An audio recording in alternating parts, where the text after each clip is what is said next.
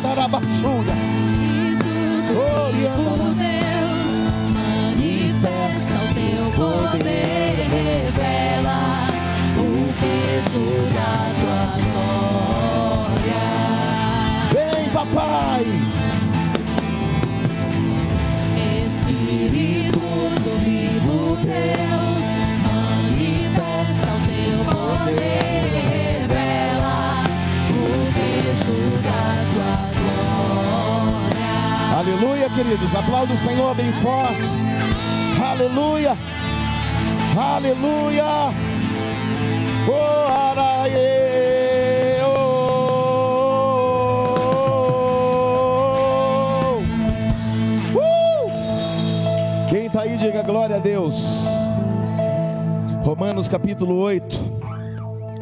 O versículo é o 6 até o 9. Romanos capítulos 8, versículo 6. Gálatas capítulo 5, verso 16 e 17.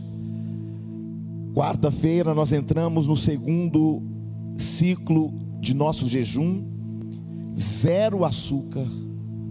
Sabe o que é zero? Vai fazer bolo sem açúcar. Ah, bispo, não dá para fazer bolo sem açúcar, então não tem bolo. Eu gosto de refrigerante. Tem açúcar no refrigerante? Não é porque eu tomo aquele Coca-Cola sem açúcar. Mas tem adoçante? Tem, então não pode. Ah, eu gosto de suco. É tangue, que já tem açúcar misturado, então não pode.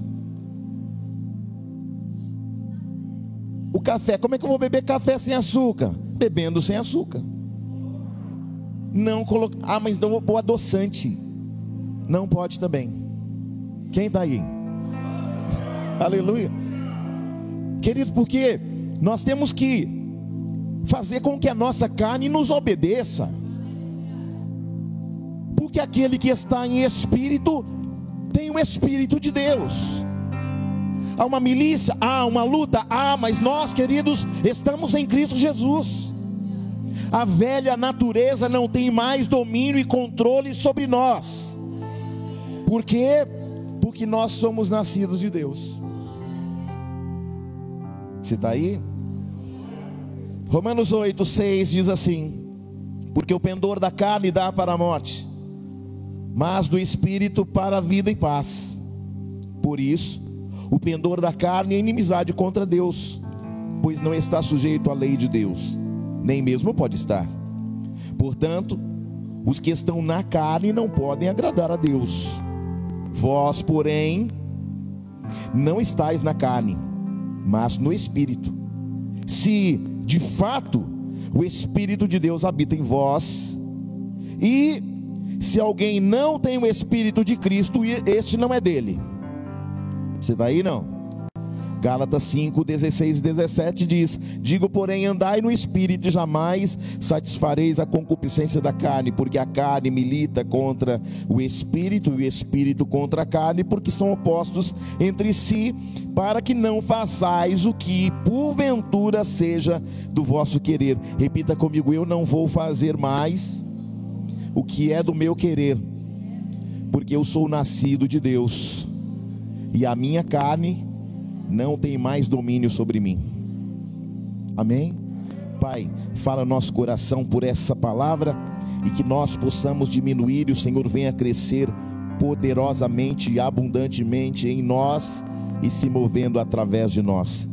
Pai, eu proíbo todo principado, potestade e domínio, Senhor, de ter liberdade de agir na audição espiritual do teu povo. Senhor, eu, debaixo da autoridade de Cristo, declaro que recue todo mal e tudo aquilo que faz, Pai, a dispersão, tudo aquilo que impede o teu povo de ouvir a tua palavra e compreendê-la, em nome de Jesus. Sentai-vos, meus irmãos e minhas irmãs, glória a Deus.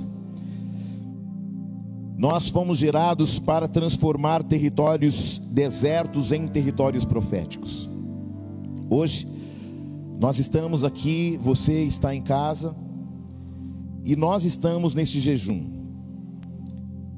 Como nós temos falado nos devocionais e também nos cultos nessa casa, é impossível você colocar uma comida saborosa, maravilhosa, limpa num prato sujo.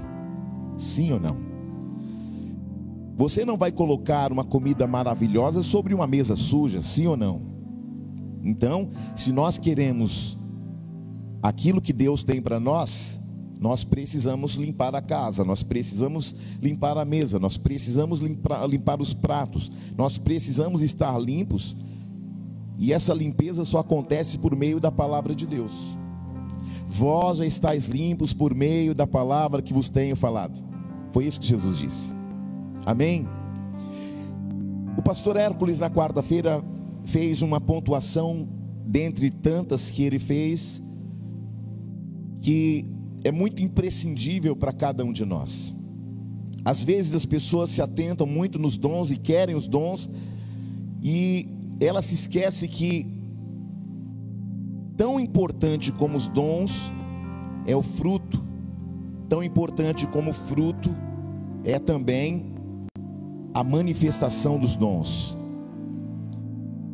Muitas vezes há muitos problemas dentro das igrejas porque opera-se muito nos dons, mas opera-se pouco no caráter. E o caráter está ligado diretamente à obra da carne.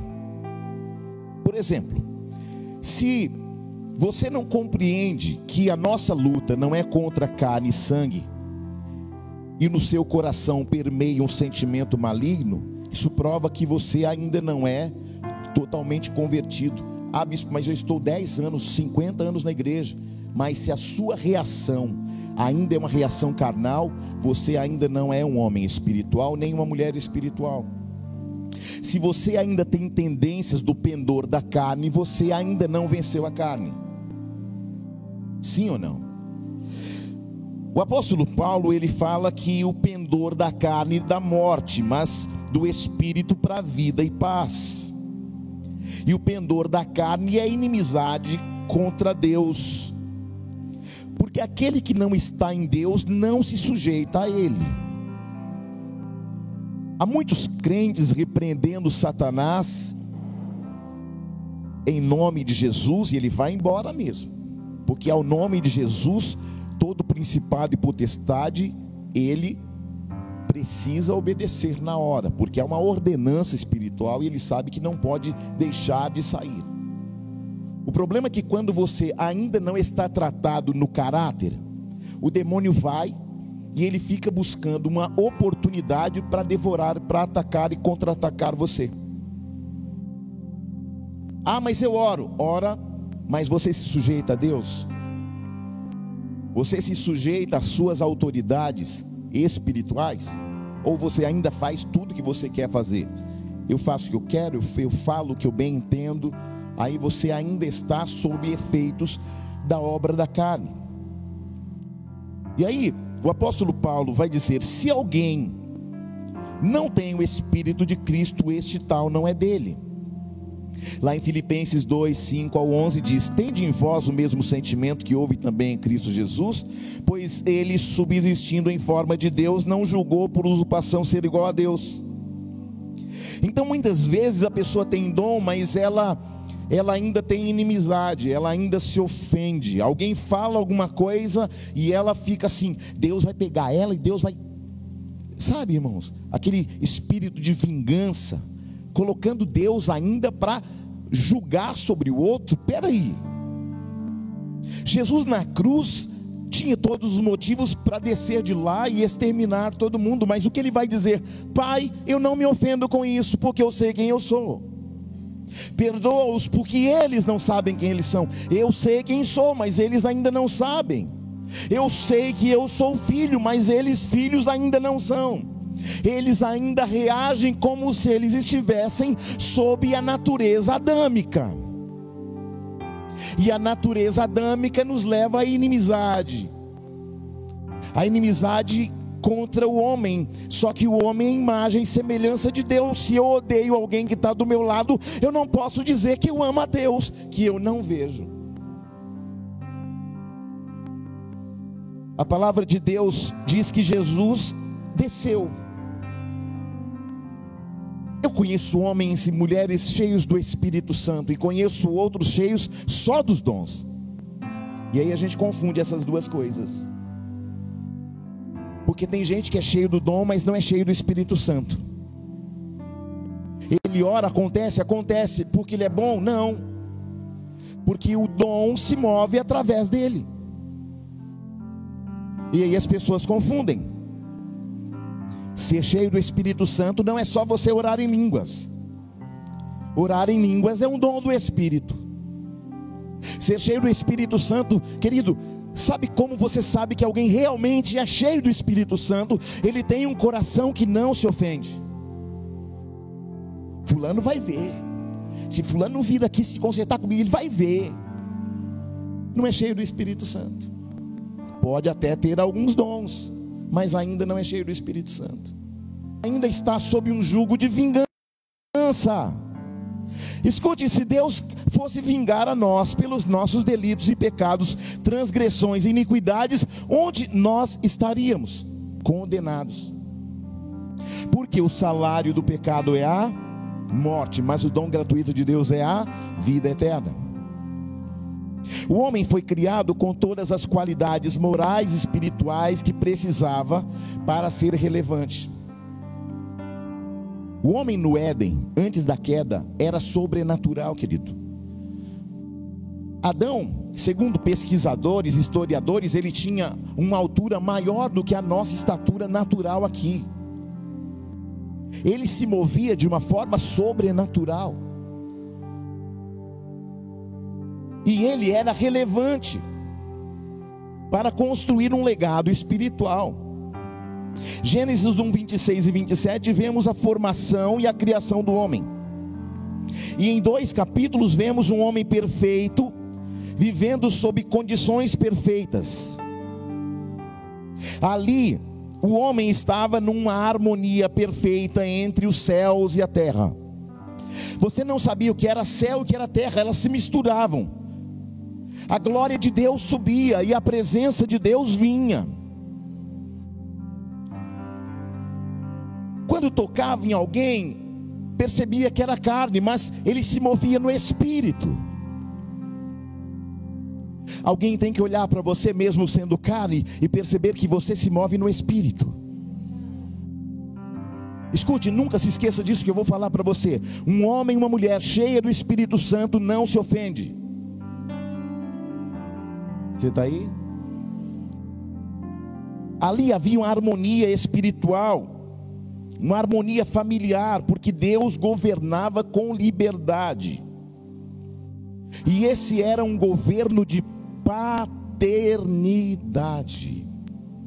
Deus se relacionava com Adão e Eva numa condição de governo, mas de paternidade. Não era um, um, um ambiente democrático, era um, um ambiente de paternidade. Não era também um ambiente teocrático, era um ambiente de paternidade. A queda do homem por meio de sua escolha gerou um desequilíbrio. Porque, embora Deus continuasse sendo Deus, o homem perdeu as suas características celestiais. E a partir dali, a própria natureza se desestabilizou. A harmonia que havia, ela não, não, não conseguiu se manter mais. Queridos, a palavra diz que no milênio, os leões pastarão com os bois. Bispo, então quer dizer que no milênio a onça não come mais a capivara? Não. O leão não come mais a ovelha? Não. Porque sob o governo de paternidade existe uma harmonia, inclusive na natureza, que nós perdemos com uma escolha. Nós escolhemos o pecado nós escolhemos a queda. E alguém pode olhar para Adão e pensar assim: quando eu chegar lá no céu, eu vou olhar para Davi e falar assim: oh, glória a Deus, e Davi? Eu vou olhar para Abraão e dizer: glória a Deus, Abraão. Glória a Deus, Daniel. Tem gente que vai chegar na glória e vai olhar para Adão e fazer assim: ó, dá uns cascudos depois. A natureza celestial é uma, uma natureza que não ataca. Eu creio que foi muito difícil para Adão e Eva ver a consequência de uma atitude. A serpente não derrubou Adão e Eva de imediato, ela foi agindo sorrateiramente. Ela sabia que uma ação vem sempre após um convencimento. Queridos, escute que eu vou falar para você. Ninguém se desvia da noite para o dia. Nunca é assim. É um processo. É um processo tão lento e tão gradativo que você não percebe. Quando você pensa que não, você já está desviado. Você já está no mundo. Você já está praticando as obras do velho homem, da velha natureza caída adâmica. Porque é muito sutil. Você para de orar e você nem percebe. Você para de jejuar e você não percebe. Você quer ver uma característica de alguém que está caindo? Ela entra na igreja e ela começa a perceber que ah, as coisas estão em desarmonia. Ela começa a ver defeito em tudo. Ela vê defeito no. Oh, a Sara tocou, tocou ali, mas errou uma nota. O, o bispo errou, chamou Jesus de Genésio. E aí a gente começa a estabelecer críticas muito severas sobre um ambiente que não é um ambiente celestial totalmente ainda, porque ainda existe uma condição espiritual da carne do homem que milita contra ele todo o tempo. Então a, serpente ela foi trabalhando sorrateiramente. De repente você começa a ouvir de repente você começa a ouvir não mais a voz de Jesus, você começa a ouvir a, voz dos amigos, você começa, amém, Eduardo? A gente começa a ouvir a, a voz é, é, da multidão, a gente começa a ouvir tantas pessoas, mas a gente acaba adormecendo, porque a gente acaba é, é não entendendo que o diabo ele é sutil, ele vem para roubar, matar e destruir, e ele vai acentuar a obra da carne. Porque quando ele acentua a obra da carne, ele te distancia mais de Deus. Porque Deus é espírito. E quanto mais em espírito você está, mais próximo de Deus você fica. Quanto mais na obra da carne você está, mais distante você vai ficando da presença de Deus. Mas é uma escolha que eu faço aqui dentro. Porque o pensamento vai virando um sentimento, e o sentimento nos leva a uma atitude.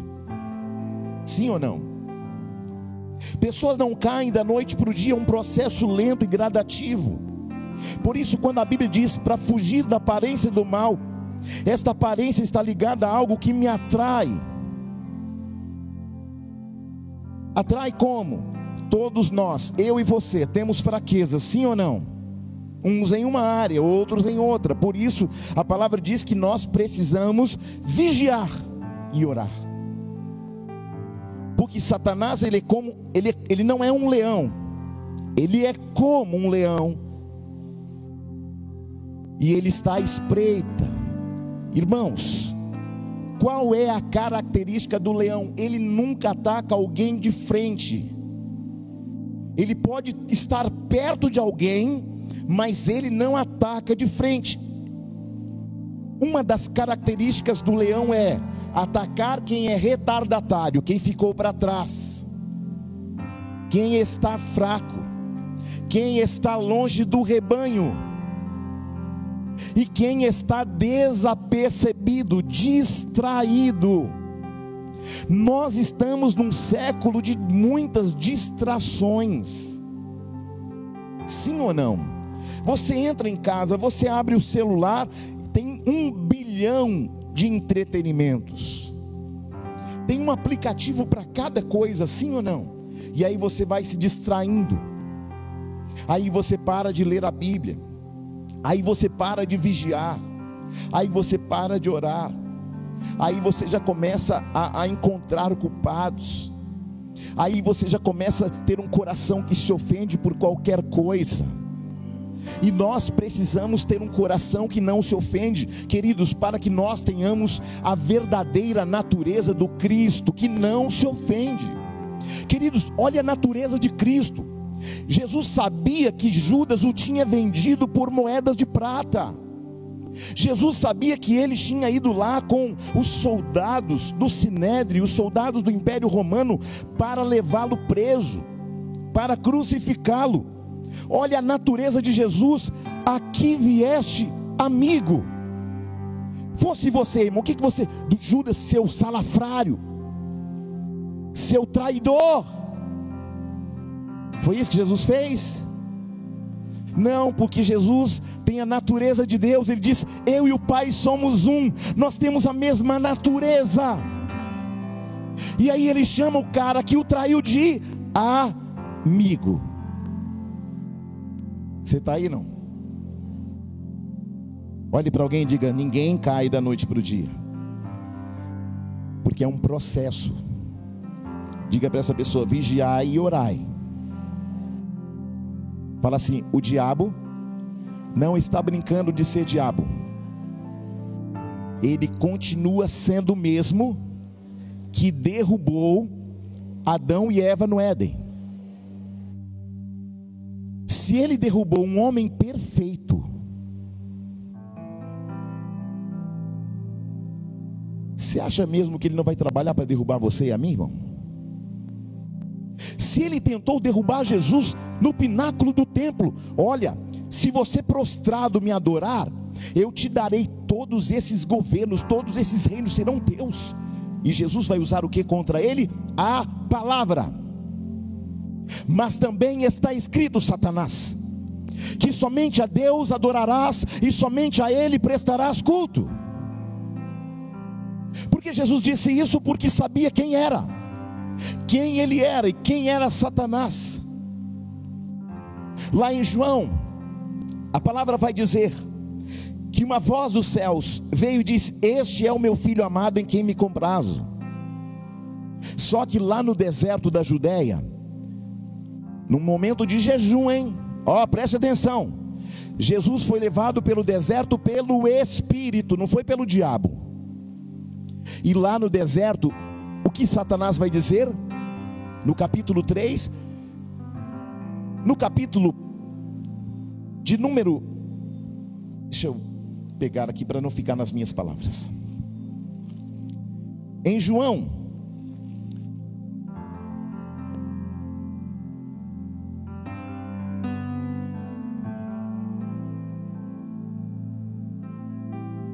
no capítulo 1, João vai dizer assim: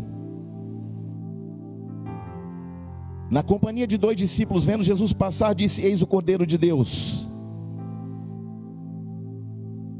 Quando nós olhamos aqui, nós percebemos que descobriram a natureza de Jesus, mas a palavra também vai dizer aqui, só um minutinho.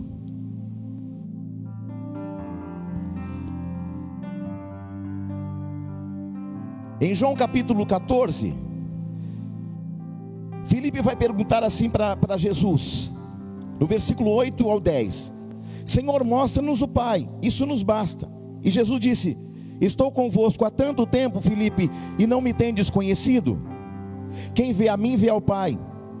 Como dizes tu, mostra-nos o Pai? Não crês tu que eu estou no Pai e o Pai em mim? E as palavras que eu vos digo, não as digo de mim mesmo, mas do Pai que está em mim. E é Ele quem faz toda a obra. Por que, que Jesus está falando isso para Filipe? Porque Jesus sabia quem ele era, irmãos.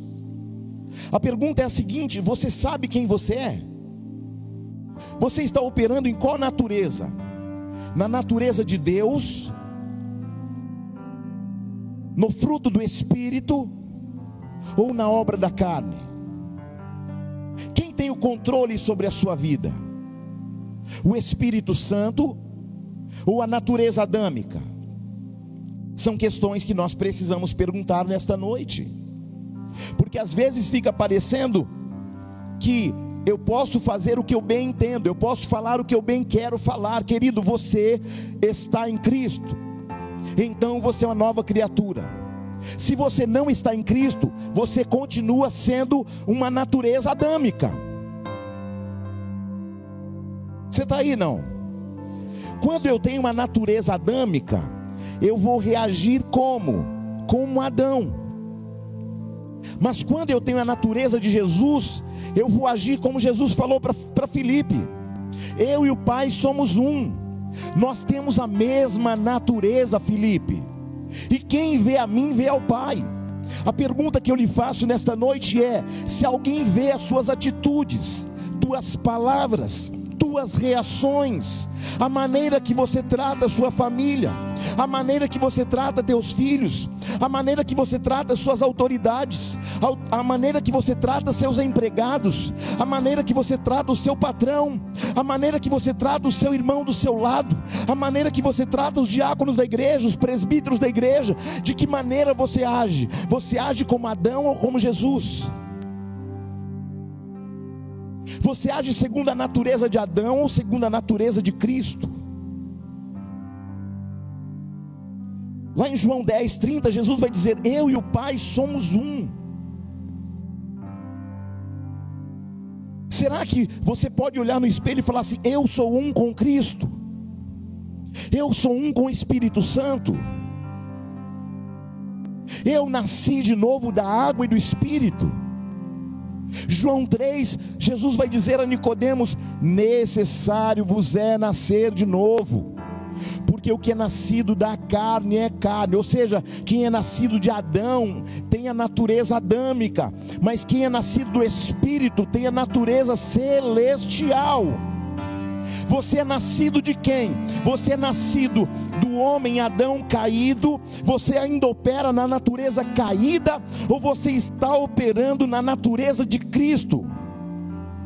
Porque se alguém está em Cristo, nova criatura é, as coisas velhas passaram e tudo se fez novo. Paulo vai dizer aos Romanos capítulo 2, 12: transformai-vos Ei, a obra da carne, ela é e depende de uma ação, de uma atitude. Porque a palavra vai dizer: aquele que mentia, não minta mais. Aquele que roubava, natureza adâmica, não rouba mais, natureza celestial, natureza de Cristo. Aquele que adulterava, natureza adâmica. Mas aquele que não adultera mais, natureza de Cristo. Qual é a sua natureza? Hum?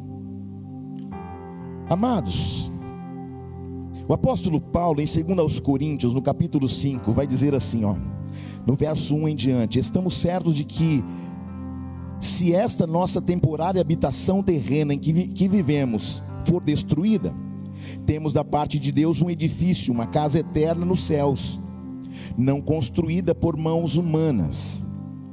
Versículo 2 em diante: Enquanto estivermos nesta tenda, falando deste corpo, gememos almejando ser revestidos da nossa morada celestial, ou seja, de uma natureza de cima e não de baixo. Paulo está dizendo: você pode ainda ter um corpo normal, carnal, mas você precisa ter o que? Almejar ser revestido de morada celestial. Porquanto, se de verdade estivermos vestidos, porque qual foi a condição que o homem perdeu no Éden? Quando Deus chega no Éden, no capítulo 3, eles se escondem atrás da árvore. E Deus pergunta: por que vocês se esconderam? Porque percebemos que estávamos nus e nos escondemos. Mas aí Paulo vem aqui e fala assim: ó, porquanto, se de verdade estivermos vestidos, não seremos surpreendidos sem roupa, como Adão foi lá. Porque enquanto estivermos residindo nesse tabernáculo que é este corpo, murmuramos e somos angustiados, pois não queremos ser despidos, mas sim revestidos da nossa casa celestial. Então que Adão perdeu? O revestimento da glória de Deus. E quando nós buscamos vencer a carne, buscar as coisas dos céus, nós somos revestidos das, da casa celestial. E aí ele continua dizendo assim, ó: Residindo neste tabernáculo, murmuramos e somos angustiados, pois não queremos ser despidos, mas sim revestidos da nossa casa celestial, para que aquilo que é mortal seja completamente absorvido pela vida. Quando Adão perdeu a vestimenta, ele estava perdendo a condição celestial de vida eterna. E agora Paulo está falando: se você tem o Espírito Santo, você está revestido de novo com uma possibilidade agora de voltar para casa. Querido, escute: não é possível voltar para casa com este corpo aqui. Esse corpo aqui é do reino dos homens. Mas o corpo celestial que receberemos no dia do, arrebatamento é um corpo glorioso. E é este corpo glorioso que se encontrará com Jesus nas alturas. E aí ele diz assim, ó: Ora, foi o, foi o mesmo Deus quem nos preparou para isso e nos concedeu-nos o Espírito com plena garantia do que há por vir. Portanto, andamos sempre confiantes, cientes de que enquanto presentes neste corpo, estamos distantes do Senhor. Ou seja, enquanto você estiver agindo como este reino dos homens, você não tem parte com Deus. E aí ele fala: "Pois vivemos por fé e não pelo que nós que nos é possível ver. Sendo assim, caminhamos em confiança e preferimos estar ausentes deste corpo para estarmos completamente presentes com o Senhor. Por isso temos a ambição de lhe, de lhe sermos agradáveis, quer estejamos vivendo neste corpo ou quer o deixemos. Ou seja, independente de estar neste corpo, independente de perder este corpo, eu tenho uma natureza celestial. Quando todos nós devemos comparecer. Olha só o que o apóstolo Paulo está dizendo aqui no versículo 10. Eu estou em 2 Coríntios 5, porquanto todos nós deveremos comparecer diante do tribunal de Cristo, a fim de que cada um receba o que merece em retribuição pelas obras praticadas por meio do corpo. quais as obras você está cometendo por meio do corpo. Isso vai ser julgado num tribunal, querido, tudo. Mentiu, traiu, fez coisa errada, tem um tribunal, querido. Porque Paulo está dizendo, a fim de que cada um receba o que merece em retribuição pelas obras praticadas por meio do corpo, quer seja o bem, quer seja o mal. Perfeita reconciliação com Deus. Aí ele continua no 17 dizendo: Portanto, se alguém está em Cristo, é nova criação, as coisas antigas passaram, eis que tudo se fez novo. Tudo isso provém de Deus, que nos reconciliou consigo mesmo por intermédio de Cristo e nos outorgou o ministério da reconciliação que perdemos onde? Lá no capítulo 3 de Gênesis. Mas Cristo devolveu para você e para mim a paternidade perdida no Éden. Glória a Deus. E Ele colocou em nós o ministério da reconciliação. Isso quer dizer o quê? Sabe aquele irmão que faz mexerico e fala mal do outro e coloca um contra o outro? Querido, este não tem o ministério de reconciliação. Porque a palavra diz que nós temos que ser pacificadores reconciliadores.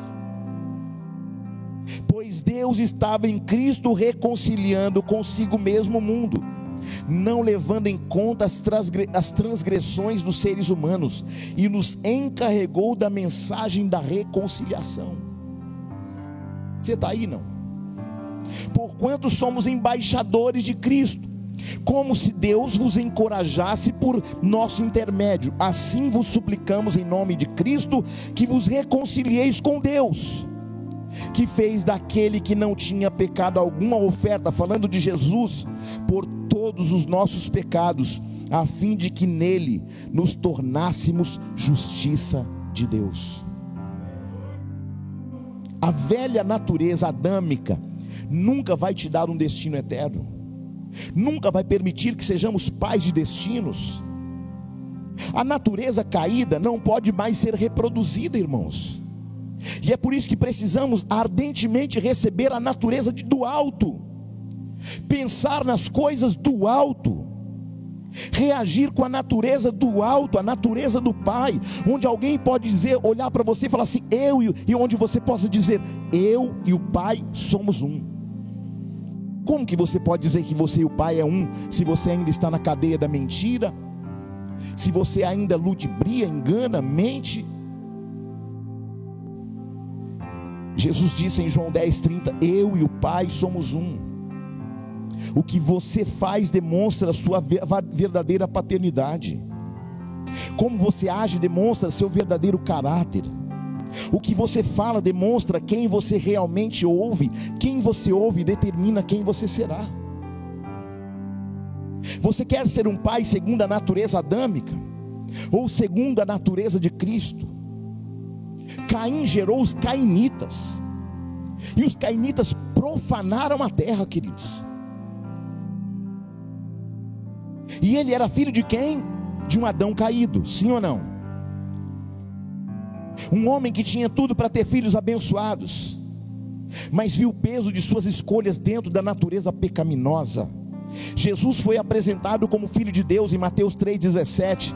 Deus vai falar assim: Este é o meu filho amado em quem me comprazo. Será que Deus está olhando hoje para você dentro das suas atitudes de pai, de mãe, de irmão, de igreja, de noiva de Cristo, dizendo: Este é o meu filho amado, a igreja amada, a noiva amada, o irmão amado, o pai amado, a mãe amada em quem me comprazo? Hã? Sim ou não? Precisa responder, não, irmão. Mas é algo para mexer com a nossa estrutura espiritual. Em Mateus 17, 5, Deus enfatiza de novo: Este é o meu filho amado. E aí ele faz uma ressalva. Ele fala assim: A ele ouvi. Lá no capítulo 3 de Mateus, versículo 17, ele só diz: Este é o meu filho amado. Só que lá no 17, no, no capítulo 17, versículo 5, Deus vai dizer de novo: quando estava Moisés, Elias e os discípulos reunidos no no monte da transfiguração. ele vai dizer: Este é o meu filho amado, a ele ouvi. Ele faz um acréscimo. Por que, que ele está falando a ele ouvir? Porque Deus sabia que Jesus estava reagindo exatamente como ele reagiria, porque ele é a palavra de Deus, ele é o Verbo vivo que habitou entre nós. Por que, que você tem? Por que, que quem você ouve determina o seu destino? A minha pergunta é: quem você ouve? Quem você ouvir vai determinar o seu destino, irmãos. E hoje eu faço a você uma pergunta: quem você decidiu ouvir? A sua carne? Suas vontades? O seu querer? O que você acha? Sua velha natureza caída? Ou a voz do Espírito Santo? A voz dos amigos? A voz das multidões? A voz da internet?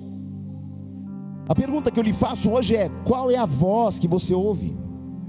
Romanos 10 vai dizer assim, ó: Se confessar com a tua boca que Jesus é o Senhor e crer em seu coração que Deus o ressuscitou dentre os mortos, será salvo.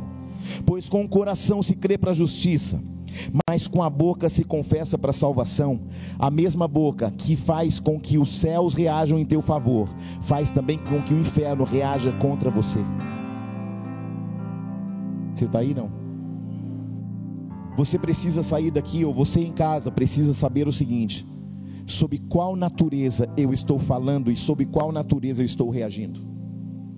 Eu estou reagindo segundo a palavra de Deus ou segundo a voz das multidões da internet?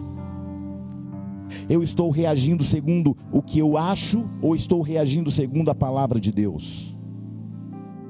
Eu estou debaixo de uma palavra, de uma verdade, ou estou debaixo daquilo que eu quero, que a minha carne deseja? Escute, o que foi que não era para que eles comessem no Éden? Um, um, um, um, um fruto.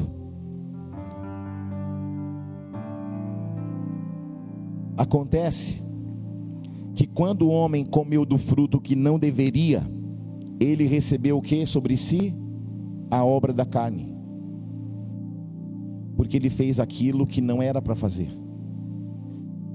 Todo dia você tem escolhas a fazer. Todo dia você tem uma natureza dentro de você falando para você: faz isso. Só que o Espírito Santo que está em você sabe e te direciona se aquele sentimento que está em você está certo ou errado. Você está na natureza adâmica ou na natureza de Cristo? Como que você reage quando alguém fala mal de você, quando alguém te calunia? Eu vou lá, vou quebrar a cara, vou rodar a baiana. É assim que você faz? Ou você coloca Deus como, oh, você vai orar para Deus pegar fulano? É assim? Uma reação de vingança, colocando o próprio Deus como juiz da pessoa? Ou você fala assim, Senhor, perdoa esse meu irmão, porque ele não sabe o que faz. Não, bispo, é muito difícil fazer isso. Sabe por que, que é difícil? Porque nós ainda estamos reagindo segundo o velho homem chamado Adão.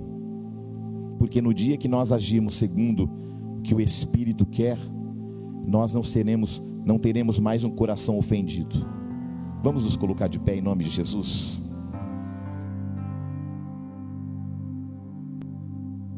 Existem escolhas para serem feitas todo dia.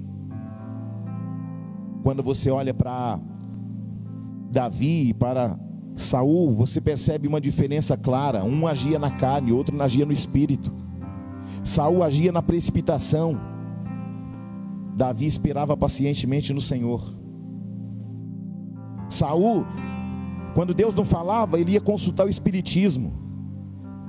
Davi, quando ele Deus ficava em silêncio, ele ia para o seu quarto orar e chorar e se arrepender dos seus maus caminhos.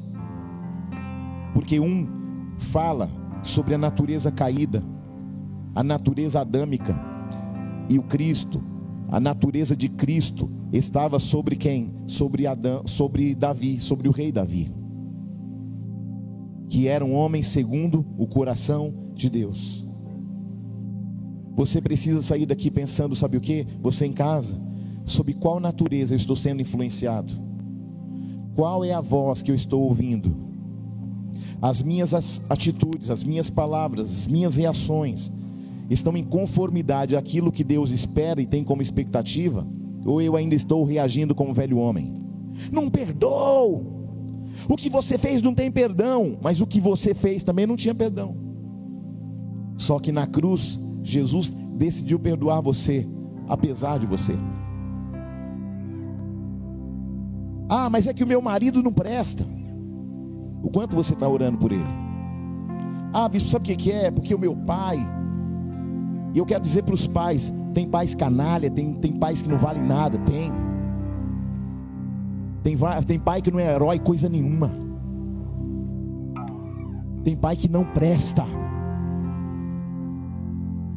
Tem pai que opera na carne. Aí a minha pergunta é: você vai reagir como um pai que agiu de forma ruim com você? Ah, bispo, é que eu fui abandonado. Aí você vai abandonar teu filho também? Não vim falar de pais heróis aqui. Só existe um pai que é herói, aquele que está no céu, irmão. Mas estou falando que nós, como pais, precisamos mudar nossas ações. Precisamos ser pais como, com o coração de Deus. Nós recebemos uma unção de Deus de paternidade para dar destino aos nossos filhos. Tem pais que não valem nada, pais cachaceiros, pais drogados, tem. Pais que não valem absolutamente nada, mas Jesus também morreu por eles. O que eu não posso? Eu não posso abandonar os meus filhos como eu fui abandonado. Eu não posso viver uma vida de promíscua, como meu pai viveu. Eu estou falando isso no sentido geral, eu não estou falando isso da minha própria vida, porque meu pai era um homem muito íntegro. Meu pai não bebia, meu pai não fumava, meu pai não, nunca viu meu pai se prostituir com ninguém.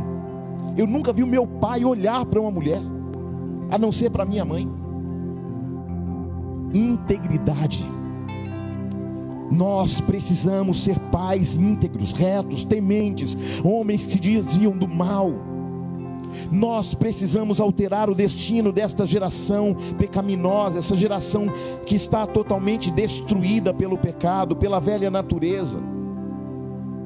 Nós temos que ser pais de destinos, aleluia. Cada dia vemos mais famílias destruídas. Cada vez mais estamos vendo pais cachaceiros, drogados pais que abandonam seus filhos à própria sorte. Cada vez mais estamos vendo pais canalhas, pais irresponsáveis, pais adúlteros.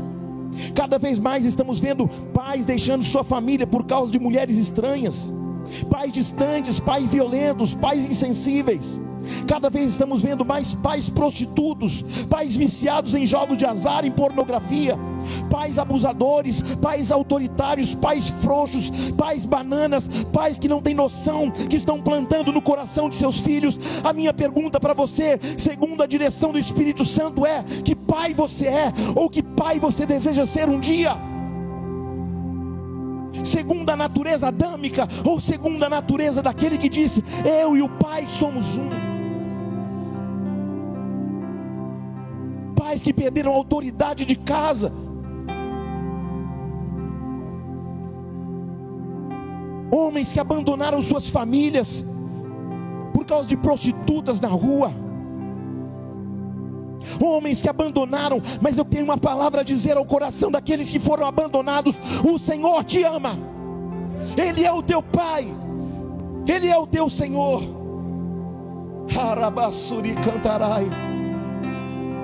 E um dia, querido, você vai poder abraçar este pai que nunca te deixou, que nunca te abandonou, que nunca trocou você por nada. Um pai que te amou tanto, que deu o filho que lhe mais, que mais lhe estava próximo, o seu primogênito, o seu unigênito, só por amor à sua vida.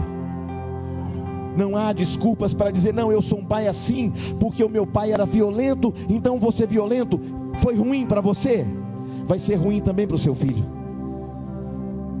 Ah, eu sou assim, porque um dia eu fui deixado. não há justificativa. Jesus, Colossenses 2 diz que ele já encravou a cédula de dívidas que constavam de ordenança contra mim, contra você.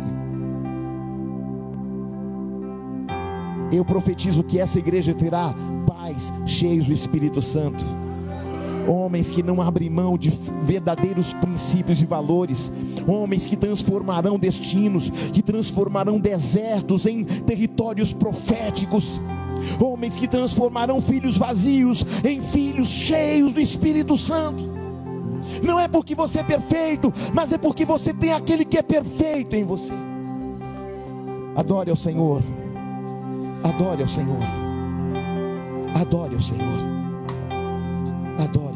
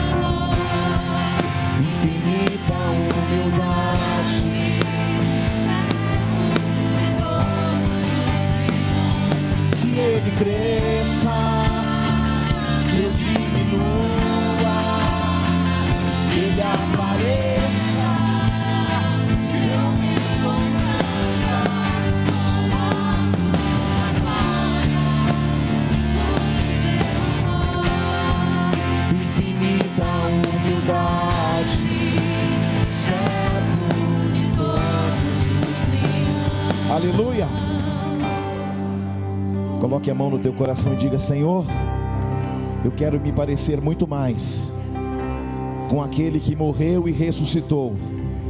Eu quero parecer muito mais com o Pai Celestial do que com os pais da terra. Mas eu quero reagir como Jesus reagiu. Que alguém possa olhar para mim e encontrar a natureza, o DNA e a presença do meu Pai Celestial. Eu tenho um Pai Celestial, Ele me ama, Ele enviou o seu Filho, unigênito, que se tornou primogênito, e o meu irmão, Jesus Cristo, tornou possível a possibilidade de eu ser adotado e eu poder falar Aba, paizinho. Aleluia. Ainda que você tenha sido abandonado um dia, querido. Há um pai que te chamou tanto, que entregou o melhor homem do universo para morrer no seu lugar. Por isso, você já é mais que vencedor. Não permita que a natureza adâmica fale, mais alto ao teu coração, porque você tem uma natureza celestial dentro de você. Todo dia nós vamos ter que brigar com a velha natureza adâmica. Todo dia, Paulo diz que Gálatas 5 há uma milícia entre o espírito e a carne, porque são opostas, antagônicas, mas nós temos um espírito em nós que intercede por nós com gemidos inexprimíveis, um espírito que nos fortalece, um espírito que nos faz lembrar a palavra do Pai, um espírito que nos faz lembrar as nossas origens, que nos faz lembrar quem é o nosso verdadeiro Pai, que nos faz lembrar que nós estamos aqui, mas não somos daqui, nós temos moradas eternas. O nosso irmão um dia morreu e disse: Eu vou para a minha casa, lá também é a tua casa, vou preparar moradas para vocês, e quando essas moradas estiverem prontas, aleluia, eu vou buscar vocês, para vocês morarem comigo eternamente, num lugar que não haverá dor, não haverá pranto, morte, não haverá nada que possa obstruir a presença do Pai, e nós estaremos juntos com Ele, e Ele conosco para sempre, eternamente, eternamente, eternamente, para a glória daquele que vive, para a glória daquele que foi chamado, para a glória daquele que nos escolheu, para a glória daquele que morreu na cruz, para a glória daquele que nos perdoou dos nossos pecados e nos deu uma nova história. Aleluia! Aplauda esse Deus bem forte.